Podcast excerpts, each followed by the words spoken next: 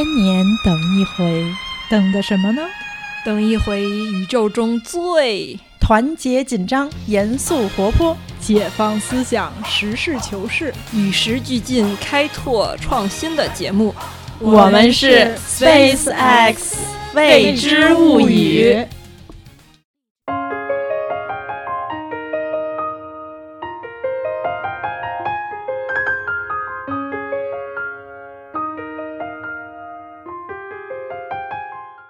朋友们，大家好，啊，我是瓶子，嗯，我是蚊子，大家好，我是橘子，大家好，我是周彤，我又来了，嗯，对，欢迎周彤再次做客，我们就是在二十分钟之后再次做客我们的 SpaceX 未知物语节目，欢迎，谢谢，嗯，上一期呃上回书说到，嗯，上回书，对，上回上期节目我们有提到，就是说，嗯，视障人士。能像我们这种所谓见识者一样做很多很多的事情，但是还是有几件事情不是很方便。那上次周彤介绍说跟读图有关系，比如说嗯做设计啊、画画啊什么的，他们可能是不太方便。那除此之外呢，还有一个我们每一个人都就是每一个所有人每天都应该面临的一个问题，对于视障人士来说不是特别方便。那是什么呢？周彤来介绍一下。呃，其实是出行，嗯，对，就是去外面走路或者到个什么地方，嗯嗯，对这一块对于我们来说不太方便。首先呢，就是说，呃，我们不知道这个路上有没有障碍物，或者是障碍物在哪儿，我们能不能绕开。另一方面呢，就是我们很难去找到这个目的地。因为看不到它上面的牌子，也如果有很多个门儿在一起的话，对，没有指示标志，我不知道进哪个门儿。嗯嗯，对，所以这一块是一是就是说面临的一个比较大的挑战。嗯，在上一期节目中你也说到，就是你现在是每天会就是要从家里然后到上班的地方。对对，给大家可以给大家讲讲你每天是怎么上班的。嗯，对我现在就是要坐地铁，然后倒公交这样子，一趟地铁一趟公交去上班，大概复杂的，对，大概花费一个半小时到两个小时的时间，一个半小时单程是吧？单程。而且我去过周彤家，我知道那个从他们家到地铁还有一段要走一段，对吧？十来分钟吧。对，嗯嗯，所以就是你之前都是怎么走的呢？用盲杖是吗？对我之前是用盲杖，然后自己走。就是我大概知道这个路路线怎么走，然后具体的大致的方向我知道，那就是拿着盲杖，然后呃沿着路边看看有没有障碍物啊什么的，这样子，嗯对，然后基本上就是遇到不知道怎么走的，我就想办法找人问，你听着别人走过来就赶紧哎你好你好，请问这个怎么怎么怎么样？哦，对，那就像我们经常能够看到，现在至少在北京吧，基本上每一条人行道上都是有盲道的。然后盲道是，比如说，嗯，一块砖或者两块砖的这种宽度。但是我们很少能够在盲道上看到有盲人行走，要不然来介绍一下这种盲道的使用情况。呃，是这样的，就是大家平时看到的这个关于盲道的一些报道也好，一些介绍也好，可能都会觉得，呃，是不是因为盲道上有很多被占用的地方，然后各种小摊儿、各种障碍物？其实呢，嗯，也是也对，就是这是其中的一方面。然后另外一方面呢，就是盲道上没有任何的指示标志。我不知道沿着这条盲道我能走到哪里去，嗯嗯，所以呢，基于这两点原因，所以就是很少会有人选择走盲道。第一呢，你要冒着生命的危险；第二呢，就是你要冒着迷路的危险。嗯，对。为什么会冒着生命的危险呢？因为撞上什么了是吗？撞上各种东西，就像我，我撞倒过一排自行车，有几十辆吧。然后我还我还踢到过别人的地摊儿啊，包括撞到过人家的那个炸炸鱿鱼的那个什么的油锅呀，呃，不不是油锅，但是就是人家那个车子还是什么的啊，就类似这各种各样的事情。那就是你撞到他们之后，他们什么反应呢？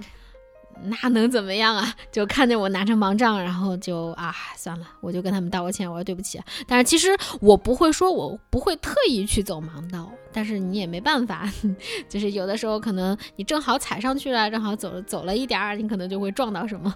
就是其实怎么说呢，也不一定我撞到的这个人，人家就一定在盲道上。嗯但是就是说，我们出行可能会面临这样的问题。嗯嗯，那你说这个坐公交、地铁这种公共公共嗯交通的话，问题主要是可能有一些什么样的问题？嗯？公交的话是这样的，就是因为我们在等车的时候不知道来的是几路车，嗯这是这是第一点。另外一点呢，就是现在很多的那个公交站它特别长，嗯我们也不知道这个我们要等的那路车它会停在哪个位置。对那要是我们站在这边，它停到那头，那我们走过去，人家也就开走了。嗯对，但是就是说有一这个最严重的问题，还是说你不知道来的是几路，嗯因为呃，在每辆公交车上应该都是配备了报站器的，就是说，比如说啊几几路公交车开过来的时候，他就会说啊几路公交车进站，然后怎么怎么样，嗯。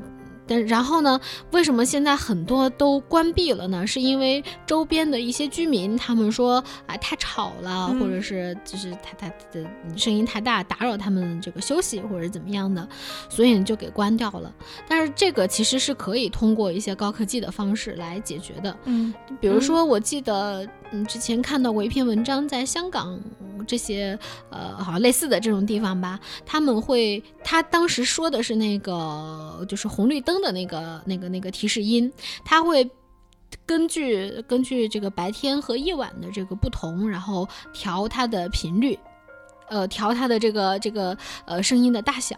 嗯，这能起到什么效果呢？就嗯就是晚上就不会晚上的时候，它就会嗯声音小一些。嗯嗯，对哦，就我觉得这种是完全能够做到的。嗯，对，不过这也是之前好像有一段时间有很多报道哈，就是在公车站附近的那个居民家里测那个公车报站有多少分贝，对我就记得当时还看到过好多相关的报道。然后好像在那之后，就是报站的就不像咱们小的时候，好像每个公共汽车进站的时候都会有，就多少多少的公共汽车进站啦，什么什么。对对对，我觉得这这个完全是就是有解决办法的，对你不能、嗯，不能说因为人家怕吵你就关闭这个功能，从而影响另一部分人的这个生活。就是因噎废食了哈。对，那个就是公交车站一般有那个疏导，就是叫什么辅助交通的协管员，对对对，如果有协管员在的话，就很方便，就可以跟他们说我要坐几路，然后他们嗯就会帮你看着，然后把嗯你扶上车。但是嗯像很多时候，协管员他也有他的上班时间，九点到六点吧，对大概是。但我有时候可能我七点多八点多我就要去坐车，我可能晚上七八点才能够坐车回来。那我碰不上协管员，第一呢，我可以看看有没有别的人跟我一起等车的人，嗯然后去问他们。第二呢，就是我听见车来了，然后赶紧冲过去啊，请问这是几路车？然后就这样子，嗯，那确实挺费劲，尤其是那种嗯大站，就是对我整个跑过去站绵延特别长。对对是，嗯，这方面确实是特别不方便。然后，呃，地铁的话，现在、他们的这个呃服务是比较好的，就是说我如果是去哪个站坐地铁，我可以跟他们说，他们就会有专门的工作人员带我上车，然后还会通知我要去的那一站的工作人员嗯接我。嗯嗯，他们这个就是比较方便。那曾经你在乘坐地铁的时候，有没有过什么样的？呃，地铁其实对我们来说最不方便、最危险的一个地方，就是很多的站点没有屏蔽门。嗯我就真的是血的教训。嗯呃，我在一三年的时候，呃，有一次是去五道口坐的十三号线，嗯呃，到站之后呢，我当时就是也不知道有这个地铁有这个服务，然后呢就往外走，结果走着走着我就。就就就就一脚踩空了，嗯我当时第一反应是哇，这个楼梯这个台阶怎么这么高啊？然然后我想着的时候我就落地了，就掉下去了。对，就掉下去，掉到那个地铁轨道那边去了，那个底下。非常危险。对呀、嗯，对，非常危险。我其实后后来想想挺后怕的，当时没觉得怎么样。当时我我我我我我过了一会儿才反应过来，哦，我好像是掉下这个站台了。然后嗯，就那站台挺高的吧？挺高的，挺高的。那当时旁边有人，就是站台上面有其他人，站台上面，呃，对，有人有人，但是他们他们以为我不知道他们是不是工作人员，嗯也许是，也许不是。嗯我掉下去之后呢，嗯，然后我就听见有个人问说：“哎，那个人呢？上哪儿去了？人怎么不见了？”嗯然后我就给喊了一声，我说我在下面。我当时一开始疼的是说不出话来的，我哦后来就是好歹攒了点力气，我说我在下面，然后他们就呃想办法过来过来救我。嗯 然后然后那个他们说你站起来，你站起来把你拉上来。我当时就。刚摔下去嘛，腿什么的都特别疼。我说我现在站不起来。他说你站不起来，我们也下不去啊，没法儿没法儿就是去去帮你。然后我想没办法，那待会儿车开过来了，我肯定必死无疑啊！我就赶紧就是啊，用使出吃奶的力气，赶紧站起来。嗯然后就被他们拉上去了。后来呢，我在站里边儿就是坐了一会儿，感觉自己能站起来，好像也能走，也没什么特别不舒服的地方。嗯就是嗯就摔了一下，肯定会有点疼嘛。我说那应该对我说应该没什么事儿。我说我说那那我就走吧。然后我当时因为跟朋友约了在那边吃饭，嗯嗯，后来呢我就出站了，然后就跟朋友吃中午饭，然后下午还一起喝东西，一起聊天儿。嗯然后我还从这一站返回，我还是坐的这个十三号线，然后再去回家嘛。嗯然后他们问我说：“啊，你是你早上摔的没事儿吧？”我说：“啊，没事儿，没事儿。”我跟人说挺好的，挺好的，没没关系。我嗯就回家了。回家之后呢，我就觉得我的胳膊很疼，不敢伸直。嗯我当时想的是，我说那找个朋友帮我揉揉吧。嗯结果我朋友说你怎么弄的？我说我掉地铁下边可能摔了一下。他说那你这不行，你万一是骨头有问题，你揉坏了怎么办？我赶紧去医院。好，我就去医院了，然后去医院拍了个片子，是桡骨小头骨折。哦，嗯，当时就得打石膏了，然后包括我的腰也是，就是震了一下，它可能也也有点什么有点挫伤。嗯然后这样的话呢，嗯，我就想说，这个是不是地铁这边得负责任啊？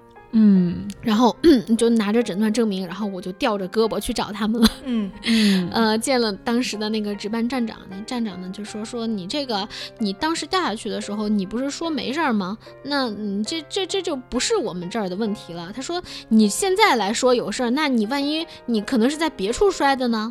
我说那咱们调监控吧。嗯他说你调监控得找我们什么总公司还是怎么着？我说那嗯行，需要什么程序我可以找你们总公司。后来这事儿不了了之了。然后呢，嗯，他们就是拒绝拒绝承担责任，拒绝赔偿。就说你当时也没事儿，你后来还从我们这儿走，也说没事儿，嗯那你说不定在别的地方摔的。嗯后来呢，我看这样没办法，那我觉得。因为这个确实是因为他没有屏蔽门，也没有这个怎么样，所以导致的我这个事故。对我说那那我得起诉他们，嗯就找了法律援助，嗯然后打官司，就提供各种资料打官司。他们就还是说，呃，第一呢是我没有按照他们的要求去乘坐地铁，就呃这个要这么说按照。要求什么要求？什么要求？后来我们不是打官司嘛，嗯打官司上庭之后，他们就说我没有按照这个乘车的要求去乘车。嗯为什么呢？因为我没有去预约让他们这一站的人接我，哦然后他说他们地铁有这种接续服务，有这样的规定。嗯我就问他，我说你这个规定我们我不知道，你这规定嗯就就没有说宣传到我们这儿来，我你嗯规定在哪儿呢？他说我们规定在墙上贴着呢。我说这就是个笑话，嗯呀，对，然后就是说，嗯，第一是没有按他们规定。按他们要求乘车。第二呢，就是说，呃，是我我我我当时没有说自己不舒服，后来才说的。嗯呃，说第三呢，就是，嗯，这是我自己走路不小心导致的。嗯然后就是说基于这三点呢，他们拒绝赔偿。后来呢，就是第一呢，我我这边呢，就是说第一。我不知道你们这个这个这个所谓的接续服务，我嗯不知道你们这要求和规定没有宣传到我这儿来。第二呢，我自己不是医生，我是为了不给你们添麻烦，我才没有当时去医院的。嗯嗯，对，我是不想添麻烦，才导致说我这个事情没有被及时发现。我也我自己也不是医生嘛。那第三呢？第三，即使是我自己走路不小心，那也你们这个没有装屏蔽门，就是对我的安全的一种隐患，隐患。嗯，对对，所以呢，就是说，最后法院还是说判的我是百分之七十五的责任，那边是百分之二十五的责任，然后赔偿了一千来块钱，真的还不够折腾的。嗯但是确实我也没有那个时间和精力继续这事儿较真儿。但是最近也发生了一件这样的事情，反正对对那个呃，也是一位盲人，他在有工作人员的。搀扶的引导下，呃，坐地铁，然后还掉进去了。嗯嗯，地铁公司呢也是拒绝承担责任，好像也被起诉了，但是具体怎么样我也不太清楚现在的情况。嗯，嗯，那十三号线现在是有屏蔽门了，有，有，就是我摔了之后，然后后来我就听说他们在张罗着建嗯这个安屏蔽门这个事情。嗯，所以其实还是需要有更多像你这样的愿意维护自己权利的对这必须人对这个是特别重要的一点。对，其实为什么大家说在盲道上很呃不是在盲道上，是平时在外面很少见到盲人，就是因为很多盲人觉得，哎呀，现在外面这个设备设施特别不完善，万一我这个出危险怎么办？嗯，所以呢，我就不出去了吧。但是。就可以想想，你越不出来，别人就不知道这个设施是有问题的；你越不出来，别人就越不知道你是什么需求，那设备就会一直不完善。那只有出来了，人家看到你，你才知道哦，这样可能是不对的，或者这样可能这个是不合适的。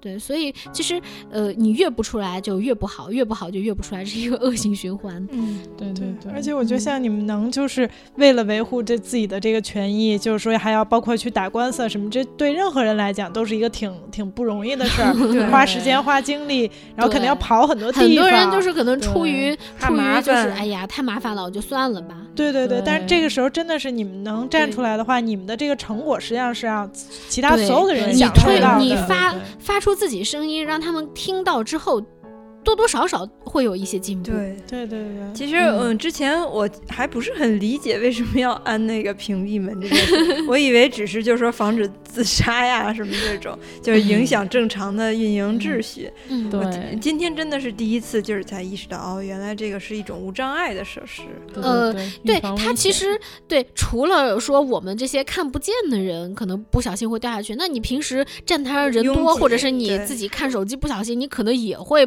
踩空啊什么的。真的之前有那个被挤下去的，对对对对对对嗯嗯对，所以这这个装个屏蔽门，对所有的人的安全都是一个保障。嗯嗯嗯，嗯所以，而且我觉得，虽然我平时有时候坐地铁的时候也看到，就是说他们有这个陪同的这种，就确实地铁这方面不能说他们什么都没做吧，他们还是这陪同的，嗯、就是给他们的这个服务，还是像你刚刚也说，会包括联系那个目的地站啊什么的，有一些。但是我觉得从整体的思路上来讲，就像你嗯刚才说的，你他要求好像你不找他们，反反倒是成了你的错了。对，这个我觉得确实也是很不合理。是因为就是我们说，就是我们愿意给残疾人，比如提供这些帮助，就不光是盲人，就包括就是比如坐轮椅的呀嗯什么但如果他们自己能够就是说费了更大的劲，说我们不依赖你这个帮助，我们自己那什么，你总不能说反过来说是他们的错。对对对对对我们其实是想自己能干的事儿就自己干，别别添麻烦了。对对对，既是给他们不添麻烦，也是就是说更维护自己的这种自尊啊什么的。对对对，对这个反过来再怪他们，我觉得这个确实特别不合理，就应该是要呼吁的。嗯对对，那好像这些年来，嗯，关于周彤的出行有一些新的变化。嗯，也是上一上一期节目的时候，我们在末尾说，我们其实今天除了周彤以外，还请来了他的一个亲密战友，一个 家人小伙伴儿。那对，他就是我的导盲犬。啊，嗯，对，我是一五年的时候领到他的，嗯，嗯，导盲犬叫。小杰，那我们现在先杰出的杰。对，我们现在先来听一下小杰的声音啊。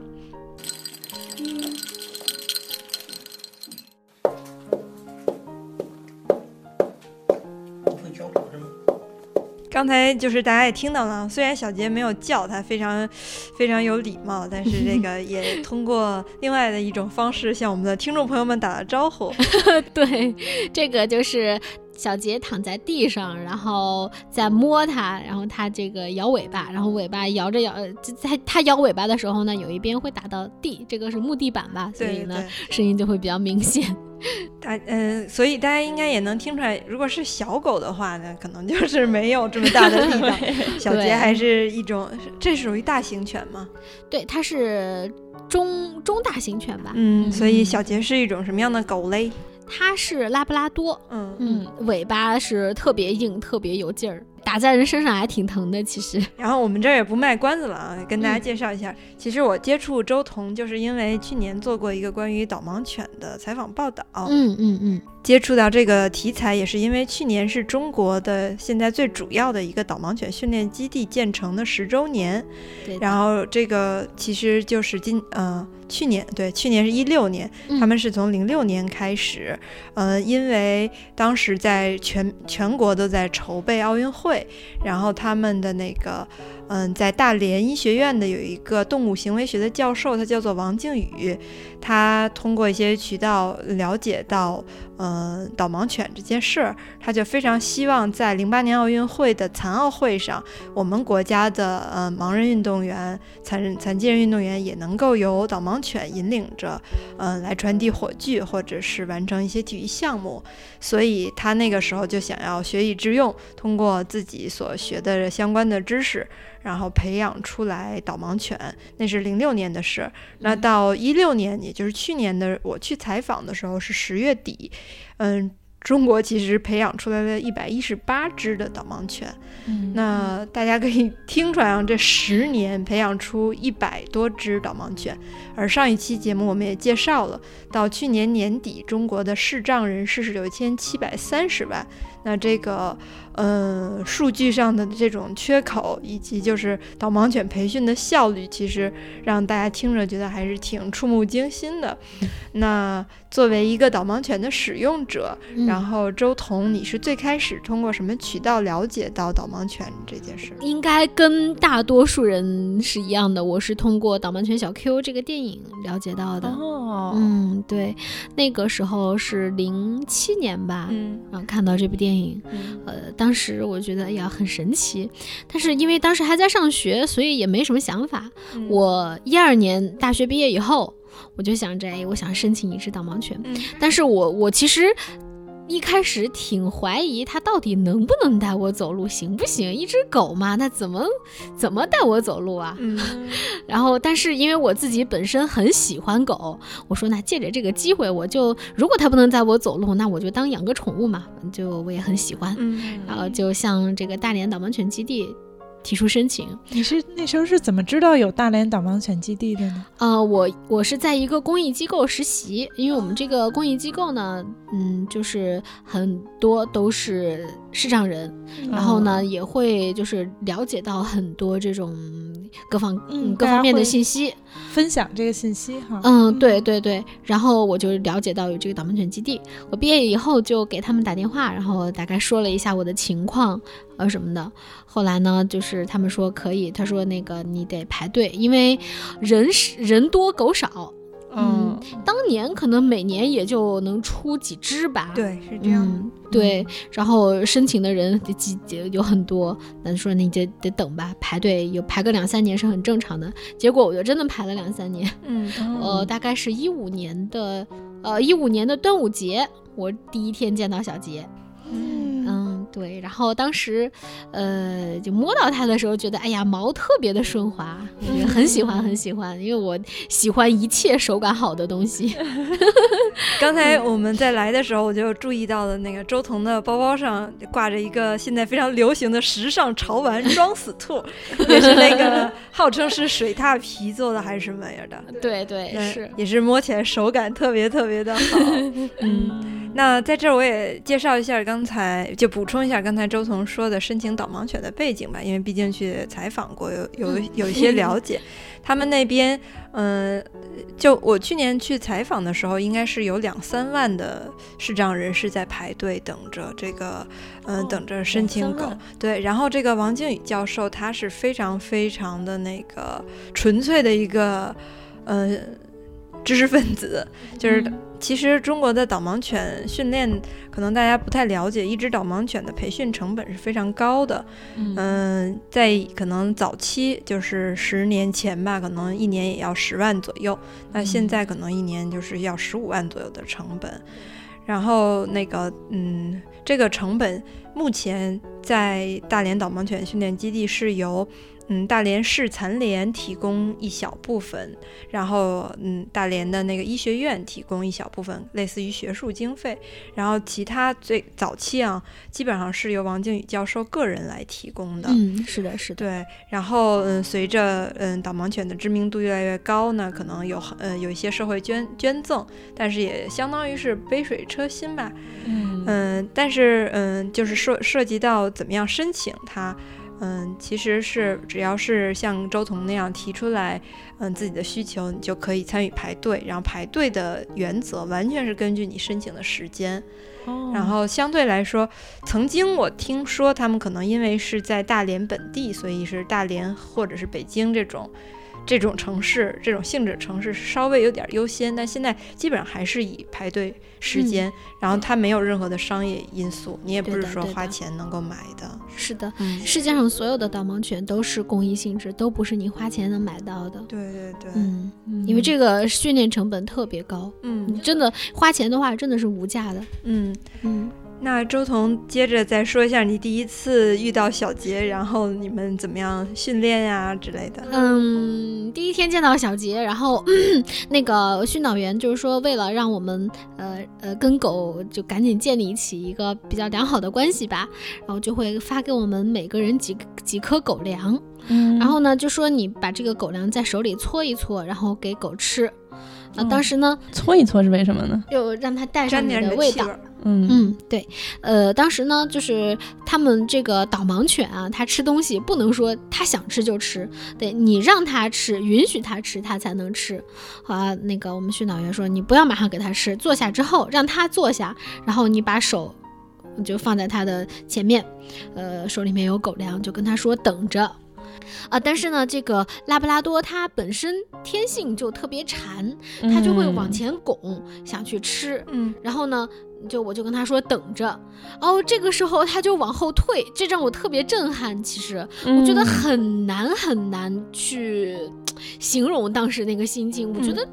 哇，其实还挺心疼的，但是觉得挺震撼的。他能够就是做到这么样这么有自控力的这么一件事情，就就违完全违背他的天性，说我不让不让我吃，那我就往后退，这个是挺真的是挺震撼我的一个事情。嗯我就想，哎呦，是怎么样训练才能把它训练成这样？嗯，嗯然后后来呢，嗯，训导员就说让我们去跟着狗试试能不能接受这种让狗给你带路的方式。然后我也是第一次知道它是怎么带路的，就比如说嗯我们走到有台阶的地方，有上台阶的地方呢，它就会把它的前爪搭到那个台阶上，然后就是会停下来。我们根据它的身体姿态的变化，然后就会就去用右脚往前迈一步，去试探一下这个路况到底是什么样子，因为它不会说话嘛。嗯嗯，然后这样我就知道哦，前面是上台阶，下台阶的时候呢，就是它会停下来，然后我们需要做的也是用脚去往前试探一下，看前面的路况怎么样，包括遇到。躲避不过去的障碍物，它也会停下来。然后我们不管是用脚还是用手，都能够去，就最起码你知道前面这是个障碍障碍物，你不会咚一下就撞上去。嗯嗯，对。然后像能避开的障碍物，它就自己会避开了。嗯，嗯，对。那就是你们当时 训练就是一起训练，训练了多久呢？嗯，差不多，我们当时是四十天，就是在大连是吧？对，在大连，嗯，嗯，然后就是每天都会跟着狗走路，嗯。哦，嗯，一开始呢是走比较简单的，可能只有点上下台阶，然后慢慢的会呃环境会越来越复杂，就包括去商业街走，还有去这种满地是小摊儿的地方走，就各种各样的有各种障碍物的地方，它分什么左肩障碍、右肩障碍、什么高嗯。空障碍、这样嗯。狭窄障碍，就各种都会去走，然后去适应跟狗走路的这个过程。对，嗯，然后第一天，呃，第一天下午呢，我们会有专门一下午的时间来跟狗 沟通感情。哦，呃，训导员说，那你们就跟狗说话，呃，跟它说什么都行。嗯，然后我就你跟他说什么了？我我说那小杰，我就给你讲故事吧。啊你给他我就讲音乐家的故事。没有没 有，我给他讲安徒生童话，哦讲了一下午。然后我问问训导员，我说能唱歌吗？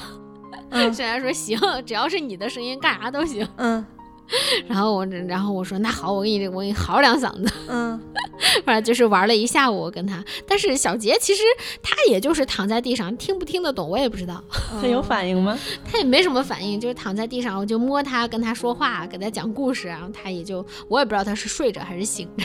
对，当时我去采访的时候，他们说就是，嗯、狗熟悉人的声音，它主要是可能熟悉的是频率呀、之类，的。它叫他，们叫什么哦声纹？对对对，嗯，就是比如说，嗯、我当时看了一个，嗯，六十岁多六十多岁的大爷，就是我上期节目说的那个眼睛退行性病变，然后逐渐嗯。看不到的那个大爷，他在跟一个叫 Letty 的金毛在一起做共同训练，然后他，嗯，因为导盲犬 很聪明，他会欺负盲人，就是，就是在做共同训练的时候，他知道这个盲人不像那个训导员嗯。那么有有办法，嗯。然后并且就是嗯那么能治他，或者说看得那。么清楚，然后他有的时候就会偷点懒儿，比如说台阶儿稍微蹦一下啊，或者什么的这种，然后嗯或者说走特别快，因为狗都是走的比较快的嘛，然后那个大爷就很着急，他就是慢点儿慢点儿，来提慢点儿，然后这个时候好像就是不是正确的口令是吧，周总？对对对对。正确口令是应该跟他说 “let it 慢一点儿”，然后再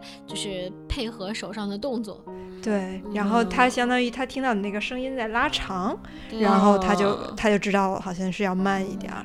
对对嗯是，如果你特别着急说慢点慢点慢点，可对能就快了是吧快点快点快点，对对对，没有用，对他来说是无效的口令。对对，然后，并且他们，我看他们训练的时候，确实是就是到某一个，就因为人行人行道都是有一个小的台阶的嘛，然后他到那儿他会停，然后停下来，这时候就是使用者就会知道这里是有障碍，就会拿脚去探。对他每一次停下来。都是在告诉我们说前面有什么特殊的路况需要我们去处理，包括上下台阶，包括过不去的障碍。刚才那个周彤有介绍说，因为最开始看到小杰的时候，并不知道就是怎么能够信任他这个狗能不能带路。那你们后来是怎么样就是建立这种信任？嗯，其实这个很很很简单，就是因为。他我们第一次出去走的时候，他各种的台阶都给我停下来，各种有障碍物的地方都给我停下来，嗯。然后我就觉得，哎，他能够，这就是我相信了他能够带我走路，嗯。就是其实我相信他，我信任他是一个很容易的事情，嗯。嗯，但是他信任我、认可我，还是要经过一个过程的，哦。就是一开始呢，嗯、我们给他讲故事没用是吗？怎么说呢？讲故事就是催眠说，呃，他知道我是谁了，知道我是我是什么声音了，嗯可能。然后，但是其实他认不认我当他的主人，还是过了过了几天才。表现出来的，因为哦一开始呢，就是我叫他，像在外面如果把他散开，然后我嗯叫他，他不回来。哦，嗯，我们到了第三天的时候，哦，还有一个细节，除了他不回来之外呢，我放他嘘嘘便便，他也不会去 拉便便。哦嗯嗯，对，到了第三天吧，到了第三天，训导员就开始教我们怎么给狗梳毛，然后就开始给它梳了。然后呢，早上梳完之后，我就回去，然后自己洗漱啊、吃饭什么的。然后呢，它也是趴在垫子上，突然呢，那个有人来敲我的门儿，它就叫了一声，嗯然后我以为是他被吓着了。嗯，然后训导员说不是，说这就是他开始有护这种主？保护你的这种哦意识了。嗯哦，这样的话就是可能我们才走出了第一步，也是应该是从第三天开始吧，我放他，他就终于肯拉便便了，哦然后以后就越来越好。嗯对，嗯，因为我当时有去采访参观过他们的那个共同训练，其实是相当辛苦的，因为嗯盲人要从自己的家，无论你是在哪个省哪个市，你都要到那里去。然后具体的位置是在大连的旅顺旅顺区，对一个郊区，对，嗯。相当于是一个郊区，并且它并不是在旅旅顺的县城，是从嗯大连市区到旅顺区的路上，靠近旅顺的一个地方。然后那个每天的训练内容，基本上从五六点钟好像就要开始起来，就给它梳毛啊，让它嘘嘘便便啊，然后就是就是走路嘛，非非常嗯辛苦的。当时我去嗯采访的那几天是两个老人，都是六十多岁了，他们恨不得就从自己五十多岁的时候开始申请，然后就排到了。嗯，然后他们其中有两天下雨，下雨就没有办法做户外训练，他们都特高兴，说嗯终于可以歇两天了。嗯，你们一天得走多少路啊？训练的时候？呃，没准儿一天反正好几个小时的走，哦，嗯，也有夜间训练什么的。夜间对，对就是晚上出去走，因为狗它在晚上比较容易激动，比比较容易兴奋，哦。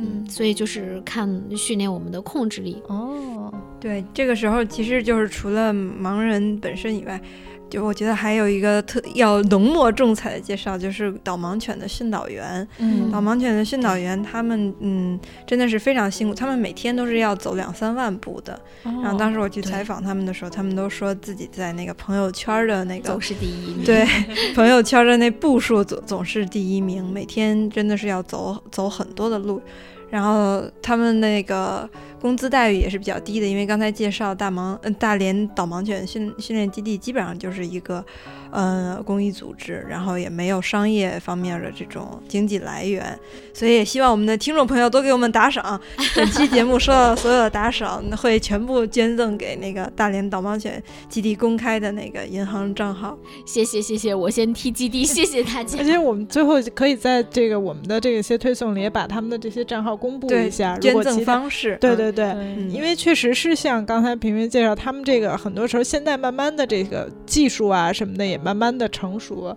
但是他们的资金的缺口还是很大的。对嗯，而且他们是完全无偿这个把导盲犬赠送给盲人使用的，是的，就是甚至于可能是也拒绝了很多，比如商业冠名啊这些。对对对，是这样的，嗯，对，甚至有些盲人提出就是花十五万去购买，他们也拒绝了。嗯就我们这个本身就是公益的事情，不嗯卖。嗯嗯，对，所以就是他们为了坚持这些原则，所以可能经济上确实是有很多困难。对，而且如果卖的话，那可能真的就只有土豪的盲人才能用得起了。对对对，嗯像我就轮不上了。当时那个王靖宇教授他坚持的一点就是说，嗯嗯嗯，首首首先导盲犬它不是商品。嗯，其次就是说，对于所有盲人来说，一定要公平。就是他们对本因为本身残障人士的那个经济待遇，多数可能都不是非常的优优越，除非他的家庭的条件特是别好。确实是。那就是对于嗯，如果他被商品化或者有相应的标价，比如说就跟 黄牛一样，我即使是排队，我多加一点钱，我就能排在前面的话，那对于很 多那是不个公平的。，对，对于很多市长人士是不公平的。嗯，对，不过要这么说，按照他们现在这个就是这个数目的这个对比的反差，就是几万人在申请，然后一年几百只，那可能确实是有可能一年没有几百只，对，一年十年年一百多，只，对，那可能现在的出栏率更对更高一些。现在稍微高一些。对，对，以以以前一年可能几只，现在是十几只。嗯，不止了，可能都不止了。嗯，那排在几万名的人，可能确实是这辈子不一定等得到。而且他这个几万名还只是我们国家刚才说一千多万盲人中，可能有几万名知道了这个对，然后来申请。对对呃，但是反正现在导盲犬的这个训练基地，各个城市，嗯呃，很多城市也都在建建建设。对对对，嗯，相信会越来越多的。哎，那你平时每月饲养这个，就是你之后把它领回来之后饲养的这个成本，一个月大概比如说要有多少？呃，其实主要是看狗粮，嗯嗯，狗粮的对，看狗粮，你要给它买个好的牌子呢，它可能有一个月一一袋狗粮有七百多的，有五百多的，呃，然后这大头都在这儿，然后其他的就是洗个澡，然后吃点儿小零食，比如说蔬菜水果、骨头，嗯，狗零食这些买一买。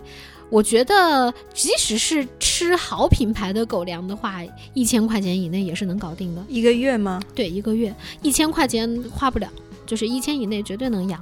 嗯嗯嗯，那比如说，就比如说，能不能找这种，比如说狗粮品牌啊什么的，我们来就是，就是比如说我不是长期像冠名赞助这个嗯导盲犬这种，但是他们能比如说。就是给，比如说使用导盲犬使用者嗯，提供免费或者低价的这种狗粮啊什么的，这种对，就是希希望我们的听众能够 涉及到这个对，如果有知道这嗯种渠道啊什么的，其实像这个就属于可能，比如它是有的，成本不是特别高。其实这个就是、这个就是一个纯献爱心的事情了。其实我们作为使用者来说吧，我们其实受之有愧，因为你如果说嗯连狗粮都给它吃不起的话呢，你干嘛要养它呢？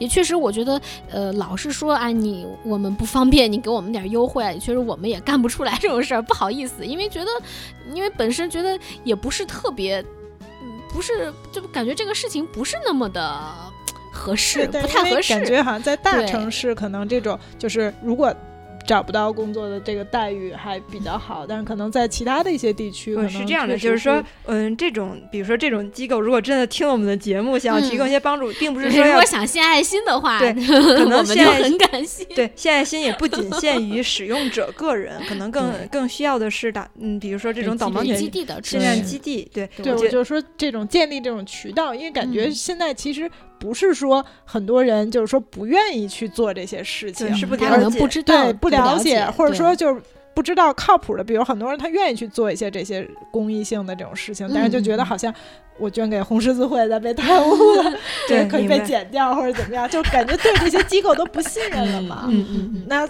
就很多人就觉得，我希望去做有什么好的人在真正做好的项目，真正可以把这些东西用到实处。嗯其实很多人是想知道这种信息的嘛。嗯。嗯嗯，对是是。其实刚才橘子说的那个，就是比如说，嗯、有多少多少万的盲人，嗯，但只有多少多少万人在申请，因为他们，嗯，这个原因是对于导盲犬的使用者来说，他们也是有一个考核的，并不是所有的视障人士都可以嗯使用。是哦，对，嗯。首先嗯就是说有年龄的要求，可能呃十八至五十周岁还是六十周岁？对，就好像六十岁之前的，对，六十岁之前应该是都可以的，因为年纪大了以后，因为这个狗领回来之后，你不是光用它，你还要照顾它，对对给它梳毛啊、洗澡啊。嗯年纪大了，你可能这个精力也就没这么多，可能太累了，嗯怕。嗯，然后另一方面呢，就是说狗毕竟是你出行的一个工具，嗯，其实我们说的客观一点，它是一个工具。那你如果自己没有使用这个工具的能力的话，嗯，有狗也出不来的。嗯就是说，要求我们自己也要有一定的这个定向行走能力，嗯，包括你对对对对，对一些路线，你要知道大体的路线怎么走。嗯，这样你能控制狗给你带过去，嗯而且很多人就是他会觉得啊，我有了导盲犬，我哪儿上哪儿他都能带我去，嗯没错，是这么是这么个道理。但是，嗯、你要指望你。你你就跟着他走，你全依赖他，那也没有用，嗯因为狗它不是 GPS，因为像我们人，我们也我们也有很多地方不知道怎么走，确实是，对，嗯其实它的作用只是在于帮我们避开路障，然后嗯不让我们这个呃受伤，或者是不让我们撞到东西，嗯，嗯、保障我们的一个出行的安全。嗯那具体你要去什么地方，大概怎么走，你要指挥它，不让它指挥你。嗯嗯，对，是这么个道理。然后第三呢，就是呃家里有没有。嗯，就是让它睡觉的地方，嗯，当然它也不需要多大地儿，就是、嗯呃，总总之来说，你不能家得得给他一个空间，然后就是你如果跟家人一起住的话，你家人讨不讨厌狗，有没有这个皮毛过敏的这个情况，嗯嗯，对毛发过敏的情况，然后如果有的话，那也嗯看你怎么办，你自己搬出来住还是怎么着。嗯然后还有就是你得有固定的出行路线。嗯不管你去干什么，那你总不能说把狗领回来在家睡大觉。对，嗯，嗯，对，就大概笼统的说就，就这一些要求。还有一还有就是养得起它。对对对，是要有收入的，基本上对对对对对是要求。嗯，嗯哎，那刚才呃我们呃跟周总一起到我们的录音室的时候，然后我们其实是有看到那个小杰工作的状态的，因为我也嗯不是第一次见了，我没有那么新鲜的感受。那个橘子和蚊子，你们是你们第一次看到导盲犬在工作？我觉得第一反应就是它走好快，对，就比我们想象的快。嗯而且因为就是还有就是我们因为是从我们在地铁口接周彤和小杰，然后我们从地铁上来的时候，先开始就说我们坐那个直梯，嗯然后就觉得扶梯是一个相对来讲比较危险的，嗯，因为我觉得有的时候好像就是如果不没经常坐过扶梯的人，好像就。就是上去容易摔到啊，嗯是运动中的这种。然后，但是小杰领着这个周彤很就很轻松的就直接上去了。嗯，然后这个我觉得也是，就是就感觉比一般爬台阶儿还要难度系数更高一点的 这个。对，如果就接着那个文字说的这个速度，我就觉得，嗯，很想问周彤的问题是，你在领到小杰，就是可以开始跟着小杰一起上班之后，你每天上班的这个时间有缩短吗？有，就是我我以前可能呃走到地铁需要个二十二十分钟左右，嗯但是有小杰之后，速度就是会快一倍。哦，嗯，因为首先我本身走路速度就很快，嗯但是我拿着盲杖的时候，我不敢走那么快。对，嗯。有了小杰之后，我就没有后顾之忧了，就我们就冲啊，也没 就就就就很快的就过去了。然后有小杰之后，走路也会更安全，因为有盲杖的时候，它毕竟有盲杖探不到的地方，比如说嗯。有有那种很小腿那么长高的那个那个铁柱子，哦撞一下都停车的。特别疼。对对对，撞一下特别疼。我用盲杖的时候经常会撞到。然后有了小杰之后，就他就会每次都帮我避开。嗯嗯，这个嗯对我来说就非常的重要。然后还有就是我回家，我们那个单元门不都是好几个排在一起吗？嗯我要不是一个一个摸过去的话，就很难找到。嗯以前呢，我拿盲杖的时候是呃凭借一些参照物，比如说我们那个楼门楼门口会停一辆车，嗯每次到那辆车那儿，我就知道，哎，前面是我家那个楼栋了。嗯然后后来呢，呃，如果那辆车不在，我就得找半天。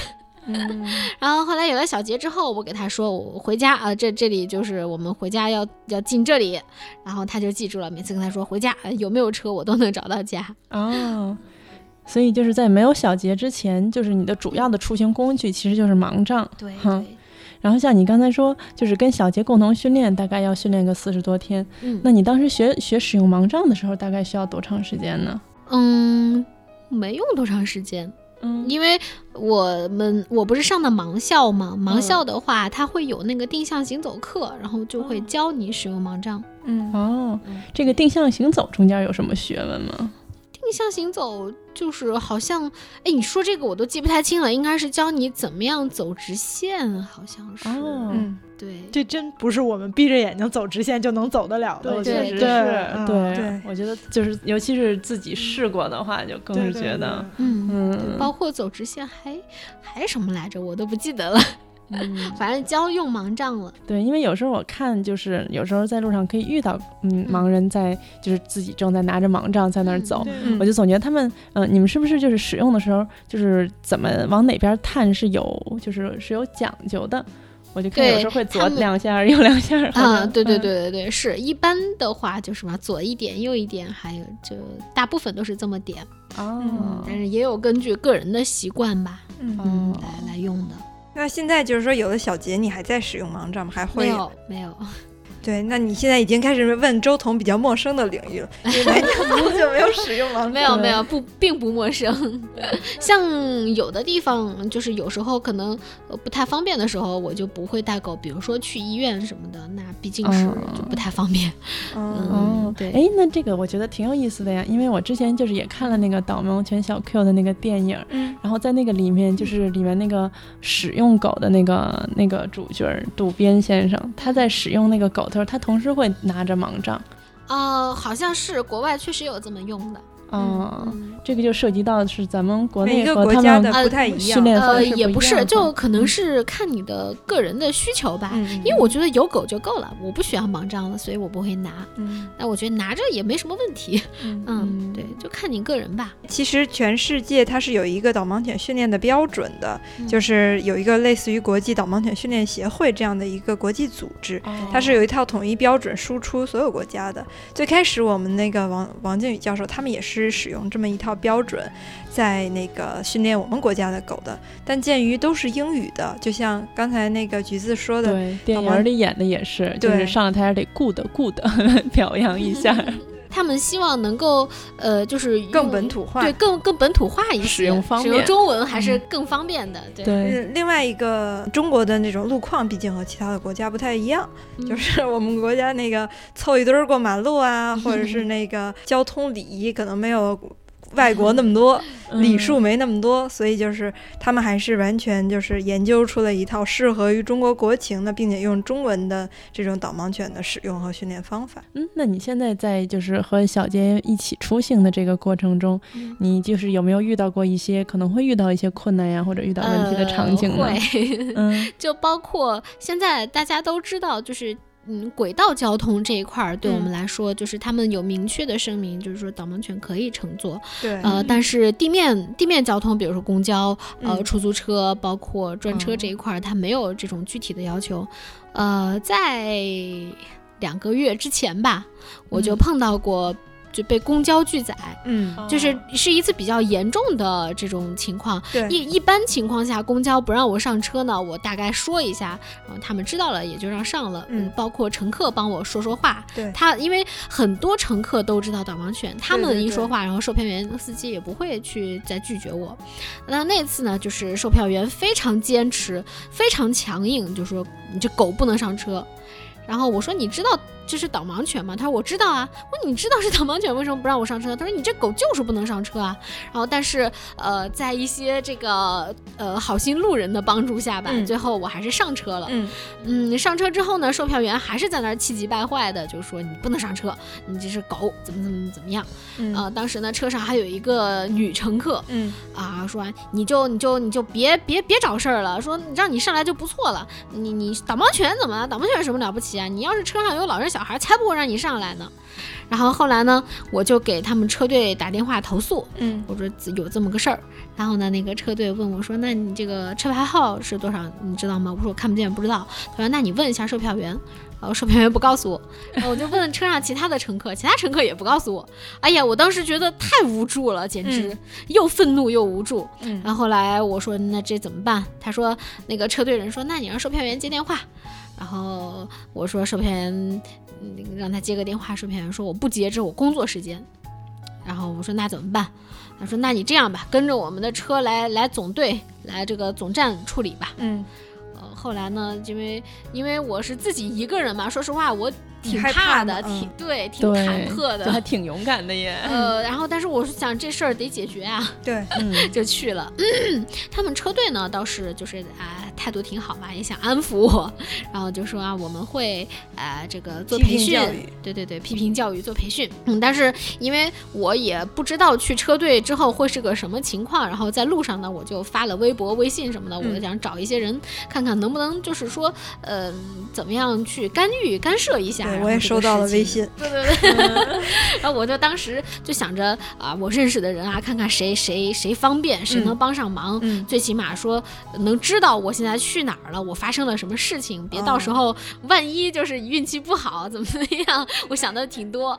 这还是要有这警惕性。对，是，对，后来就是也有一些那个媒体联系到我报道了这个事儿。嗯然后呢，公交公司呢也跟我们开过一次座谈会，但是呢，就是说，嗯，他们会呃，就是知道有这个这样的事情了，嗯然后也也也要去做一些事情，推进这个导盲犬乘坐公交的这个合法化。呃，因为毕竟公交这边没有什么明确的规定，对，什么规定啊，或者法律啊之类的。但是其实，呃，怎么说呢？我对他们的这个处理还是挺无语的，挺不满意的。嗯嗯，当时他跟我们的结果，嗯座谈会的结果就是说，好，那我们现在统计一下北京的这些导盲犬，呃，他们都叫什么名字？然后呢，他们平时都坐几路车？那先让这些车就是呃允许导盲犬乘坐，那剩下的呢，我们这个以后再说，剩下的呢慢慢来，嗯就给了这么一个一个答复，然后就没有下文了。就好像你只能上下班，不能出我说去玩了。那外地的导盲犬过来怎么办？那我们要是坐其他的车怎么办？然后就是一一伙人就说啊，那你不能着急啊，那得慢慢来呀、就这个事情，我当时是挺愤怒的，嗯但是也没有办法。嗯嗯，怎么说呢？做总比不做好吧，我只能这么安慰自己。嗯 然后，但是我也我也觉得，就是我们导盲犬使用者经常走出来，让别人看到我们经常坐车，经常就是啊、刷一刷存在感的话，对于推进这件事情肯定是有帮助的。对，不能说他没有规定我们就不能坐车。嗯嗯，对，然后再包括就是我们进餐厅啊、进饭店也是这个样子。嗯嗯嗯，其实经常遇到的情况是这样的：服务员说：“哎，你这狗不能进，你这宠物不能进。”我说：“这导盲犬，那导盲犬也是狗啊，这别的客人就有意见。”然后这时候就会有一些那个客人过来说：“啊，你这导盲犬可以进的，国家有规定。”然后他们也就没啥说的了。然后再激进一点，就是我会我会说：“那你去问乘客，哪个乘客就是呃哪个顾客不愿意我带狗进来，嗯你去问他们。”然后就是经常会有这样的事情，嗯，怎么，反正一般情况下我都会争取，我绝对会争取进去的，嗯。没有说不让我进我就走，嗯嗯，然后就是呃，还有就是他们会说，那你把你这狗看好，出现任何的这个问题你都得负责。我说那行，嗯，但但是反正就是。总之也进去了，呃，其实现在很多这种服务行业的人员，他们有一个错觉，他们总会觉得，呃，大多数顾客、大多数乘客都怕狗，不会接受狗。嗯但是恰恰相反，我觉得我们的这个，呃，之前，嗯，应该是导盲犬也上过电视，包括嗯中央台什么的也播都上过过奥。运会了嘛？就是对，嗯很多人都知道导盲犬，而且很多人都很喜欢狗。嗯嗯他们是，我觉得。就是咱们国家的这个老百姓对导盲犬的认知度是很高的，接受度也很高。对，他就算很多那种，呃，说的那什么一点儿，很多素质高的人，他即使是呃害怕狗什么的，他也不会说去不让你进，他只会就是说咱们离得远一点儿。嗯对，嗯，对，所以其实我 不知道这么说好不好，但是我觉得真的是很多时候其实。他们不是那么关心顾客，他们就是想运用一下自己的权利。他们就只是怕自己担责，万一，就是万一出了什么而且像咱们咱们国家吧，有一个习惯，就是少数服从多数。嗯，那你这个东西，多数人可能不会接受，多数人可能有意见，那就你可以牺牲少数人的这种利益，就这个特别不好。那你说他们是客人，他们是顾客，我就不是吗？对，而且现在其实并不是多数顾客不接受，对，而是他们自己害怕，怕有问题，他们担责，怕丢饭碗。对，所以我觉得这块儿咱们可能节目中也是一个特别强调两点，一个是可能就是确实是，呃，很多省市这种残疾人保障条例都嗯会有，就是说，呃，在写导盲犬搭乘公共交通工具，包括出入这些公共场所都是允许的，从法律上是有这个嗯保障的。嗯对的，另外一点就是，像导盲犬，它虽然是这个中大型犬，但是它确实是非常的，绝对不会咬人，连叫我们试图想要 录一下录一下它的叫声都录不到，就这个是绝对是安全的。他们经过很多嗯长期的训练，对导盲犬的选拔，它就非常的严格。对对，对就至少你要三代以上没有攻击人类的这种记录，你嗯才可能被选作、对，呃导盲犬的培养犬。嗯，就跟嗯政审一样，你要对，三 代都没有过那个 全科，嗯你才能嗯够成为国家公务员儿，是不是？对对对，而且世界上到现在为止也没有任何一例导盲犬伤人的记录，所以它的安全性毋庸置疑。对，嗯而且他们都是通过合格这种检检疫的对，而且他们的这个疫苗。条件，嗯对卫生条件都是很很严格的，嗯疫苗也都是最按最严格的去去注射，嗯呃，包括像他们平时的这个卫生情况，我们每天都会给它梳毛啊，嗯还有擦身体啊、掏耳朵呀、嗯擦眼屎啊，然后嗯，还有就是每两周给它们洗一次澡，至少两周洗一次。为什么呢？是因为狗，你如果是说给它洗澡太频繁的话，它会得皮肤病，嗯那不能太频繁的给它洗。但是我们每天都会给它收拾，所以它不会，因为我们也知道要进入各种公共场所嘛，嗯，所以都会保持它的卫生。对，对，所以嗯。就是我们以后我们的听众，不管是您自己作为管理人员，还是您作为这种其他场所的这些这个乘客呀，或者说这个呃餐厅食客啊的食客啊什么的，就是一方面您不要这个阻拦这个导盲犬进入，另外一方面，如果遇到其他这种阻拦导盲犬进入的时候，我们也都可以说我们了解这方面的相关知识，来帮助这个嗯，是的，我觉得就是这个顾客，就是嗯，旁观者的这个发声很重要。嗯对就有的时候我们在和一些服务人员僵持的时候，如果您有这么一句话的话，就瞬间我们就能解放了。嗯，对对对。对我觉得这个是我们经常有时候可能能遇到的，对以及我们就是力所能及，每一个人都可以做的。能做的，对对对对对对嗯，对对。哎，那导盲犬就是我记得当时采访的时候有接触导盲犬有一个工作状态当中的四不原则，是不是？，对的，对的，嗯就是呃，不抚摸。不呼唤，不喂食，不拒绝，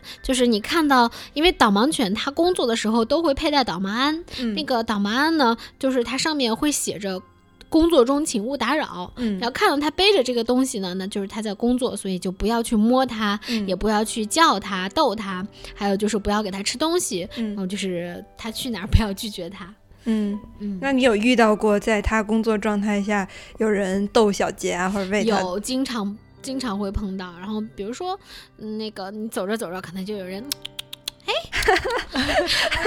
嗯，然后小杰会有什么反应呢？没有反应。那会有人就摸它呀。会像我遇到过，因为我自己我自己发现不了。我跟朋友走的时候，嗯朋友说：“哎，刚才过那个闸机，就有人呃揪它尾巴，嗯然后还有人真的就是上来摸你摸一下，你有时候真的发现不了。”嗯嗯嗯，我记得有一次，就是我走着走着，突然觉得那个小杰歪了一下，我以为是他的脚受伤了，还是谁踩了他，结果呢，嗯，那个工作人员跟我说啊，有刚才有个人摸他，就摸摸到小杰去躲，就歪了一下的那个程度，就是真的，其实能够理理解大家是喜欢狗啊，还是嗯觉得比较新奇，嗯但是也也希望就是大家能够理解他在工作状态，他是负担着我们的这个生命安全。嗯嗯，对，而且可能有的人会问说，那我就摸它一下也没什么，没什么关系。是摸个一次、两次、三次、五次没什么关系，但是摸个十次、八次，让他习惯了工作当中有人摸我没关系的这个，呃，这个这个习惯了这种状态的话是很危险。那他嗯工作当中他就可能会分心，嗯，嗯，所以我们就嗯会很危险。对，而且他的这些动作什么的，比如他要停下来什么，都是有含义的。对对，您不知道的话，您碰了他，揪了他尾巴什么的，然后让他发出了错误的信号，可能就会给盲人带来很多的危险。但是其实就是说，怎么说呢，还是很理解大家，因为我们很多人都是爱狗人士，就能够理解大家对狗的这种喜爱。嗯哎，其实就是我记得，嗯，我最开始接触到导盲犬的这个话题的时候，我想去采访的时候，我还是心理负担很重的，因为我是一个非常怕狗的人。嗯然后那个导盲犬，其实刚才忘了介绍，嗯，中国的导盲犬以及整个世界的导盲犬，多数就是两个犬种，一个就是金毛，一个就是拉布拉多。对。然后我之前查资料的时候，在极少数国家会有牧羊犬来对德牧，对嗯对对，导盲犬那都是其实现在还有那个巨贵巨型贵宾。啊，反正嗯都是大大型犬，嗯，对的。所以我还是挺害怕的。尤其是我去采访的时候，那个嗯，因为他们见到人都特别热情嘛，嗯、然后就有一只大的金毛和一只黑色的拉布拉多，然后扑我，给我 吓坏了。可是，在这个采访结束之后，我就再也不怕狗了，因为就是他们真的是非常非常的温和，嗯，然后也没有任何的那个，没有任何的，就是你的所有的疑虑、恐惧，可能都可以消除。对。但是其实我们也理解，像有的人他天生怕狗，但是嗯都都可以理解。嗯就是比如说我们遇到这种人的话，一般就是要咱们离远一点。我们在车上的话，我们往车尾走走，或者您往车头走走，咱离远点儿。嗯要不然就是要不我们下趟坐，要不您下趟坐。嗯就是我觉得总会有办法解决。我遇到过一个特别好的一个服务员，嗯，就我去吃饭遇到特别好的服务员，他就说，呃，嗯让我们进去之后，他问旁边桌说，那个这桌有一个导盲犬，您怕狗吗？您要怕狗的话，我可以给您再换一桌。嗯那我觉得这么就是特别好，你尊重了所有人。我嗯不是说我对于我一个有导盲犬的人，你哈着我，嗯也不是说你就赶人家走，就是咱咱们大家都可以商量嘛。对，对对，嗯我觉得这个就特别好，让我记印象非常深刻。嗯所以可以可以看到，就是这么可能一句话，而且比如说这其实是一个很简单的事儿，对于他们来讲，就可以让别人就感觉特别温暖，或者特别嗯被尊重到。嗯，对，对，在我采访的过程当中，除了接触到周彤以外，我还有采访过我们国家就是第一个带着导盲犬出现在公众视野当中的非常著名的那个运动员，就是平亚丽。嗯，平亚丽大姐呢，她就有，她是带着导盲犬 Lucky 上零八年残奥会的那个运动员。嗯然后他给我介绍了很多早期我们国家导盲犬使用的一些情况，他也有介绍自己在人生当中最早一次接触到导盲犬的经历。那个是一九八四年，他去参加那个代表中国去参加残奥会，那是洛杉矶吧。然后，呃，那个时候他不他自己没看见，他不知道。他说他坐在那个运动员的大巴车上，然后他们的同事就就是带队的领导就在笑。然后他说：“你笑什么呢？”然后那个领导说：“说那有一只狗，说那个日本运动员带来的一只那个导盲犬，也坐一个人的座儿，就相当于这个 运动员和另外的这个导盲犬也享受一个对享受一个就是所谓的人类待遇吧。”然后当时平亚丽还觉得挺新鲜的，然后他还在私下问过那个运动员说：“嗯。”那个，你爱人不照顾你吗？为什么需要有一只狗来照顾你？嗯但是，嗯嗯，当时那个日本的运动员非常友好的说，说我要是存点私房钱，我爱人跟着不方便呀、然后后来也说，比如说我要去谈个恋爱，那个，嗯，再跟着一个人也不合适。到后来，那个在传递火炬的过程当中，因为我们国家当时奥运会，嗯，也是有火炬传递的这么一个项目。当时平亚丽传递火炬的时候，嗯，有关部门就想给他安排一个导盲者，而不是一个导盲犬。平亚丽就说，就举出就举出了跟当时这个日本运动员告诉他类似的例子，也就是说，他认为导盲犬对于一个嗯视障人士来说，他的独立出行很是很重要的。对对对嗯对，我我我我其实自己就是有一个想法，我也在朋友圈其实发过一条，因为嗯我就我就说，嗯，其实视障人独立出行嗯其实是人格独立的一部分，嗯嗯嗯，也是你能够有自己个人尊严的一一个事情。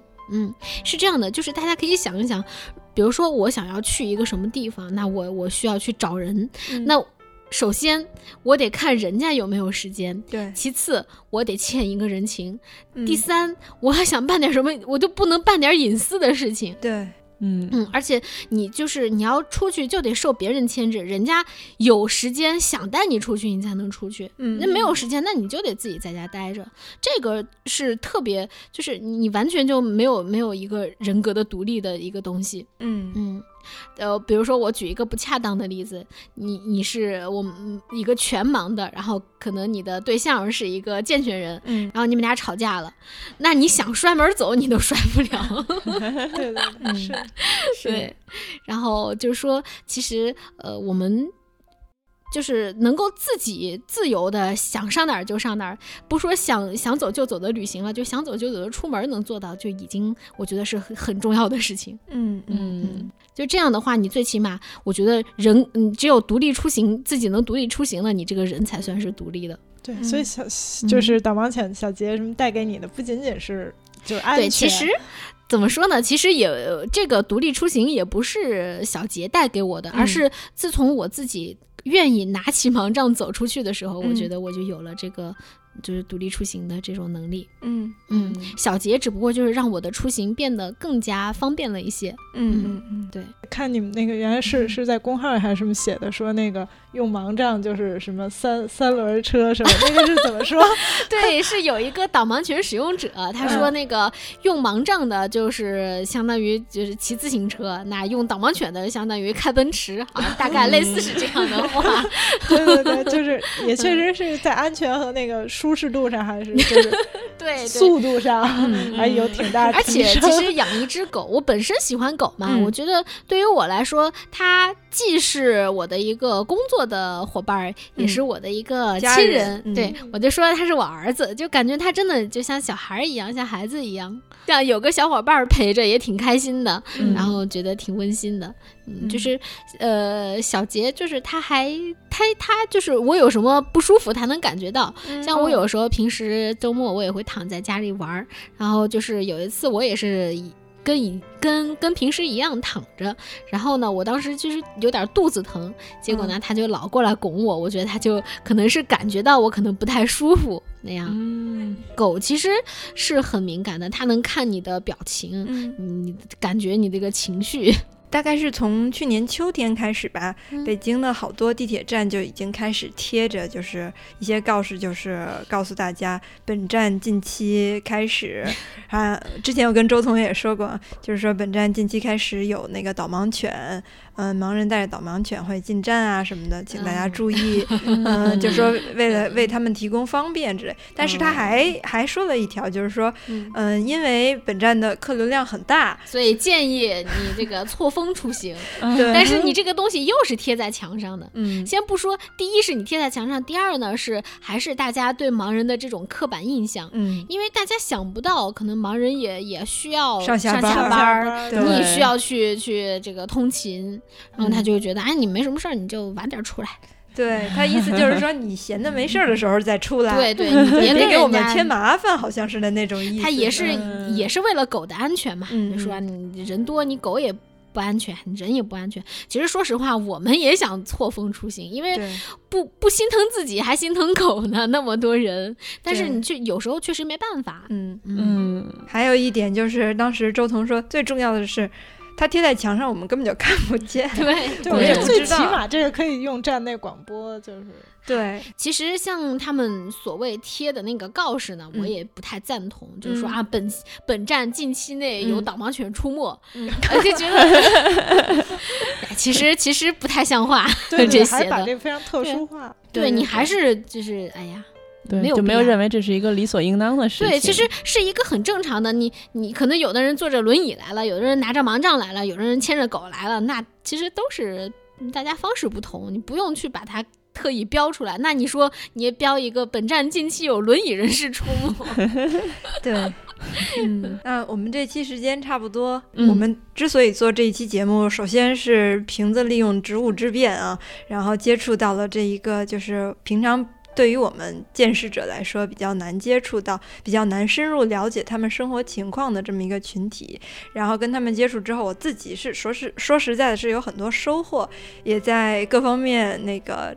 嗯，拓宽了教养的范围，然后也那个确实也挺被治愈的，无论是盲人朋友们本身，还是他们的狗狗，嗯，包括那些导盲犬训导员们的无无私付出，所以特别希望能够借助嗯更多的途径，嗯，跟大家分享自己的这些收获。然后我们做这个节目的另外的目的也是希望大家，肯定现在大家对于导盲犬已经认知度越来越高了。对对但是就是具体的，嗯嗯，导盲犬也好，还有就是比如说视障人士需要我们提供什么样帮助，我们怎么样和他们相处，嗯，包嗯，我觉得可能还是需要大家更多的去深入了解，我们就是多提供一个途径吧，所以希望就是，嗯，大家。有钱的出钱，有力的出力，多给我们打赏，然后我们也会通过微信的等等等、微博等等渠道吧，然后把那个导盲犬基地的那个嗯捐赠的一些途径告诉大家。谢谢你们。嗯，还有也非常那个欢迎大家关注周彤写的关于导盲犬故事的公微信公众号号，对，嗯叫做、哦叫导盲犬日常。对导盲犬日常，因为其实写写这个号的初衷就是我希望能够让大家看到，就平时生活中的接地气的这些导盲犬的这些呃事情。嗯，然后呢，就是说导盲犬其实没有那么神秘，也没有那么神奇。对，也没那么神圣。对，它就是一个盲人出行的工具，嗯它也是盲人的一个伙伴儿。嗯嗯，对，大家要就是客观的去看待它，不要不用神化它。嗯但是呢，就是比较不好意思，因为这个我自己工作也比较忙，然后更新并不勤快。但现在有限的内容就已经 对，而且很有嗯趣，就是写的也。呃，谢谢。其实我的文笔不太好，但是大家就凑合看吧。呃真的真的真的很有趣，很好。对。本台的资深小编蚊子已经给了首肯。哎呀，好开心。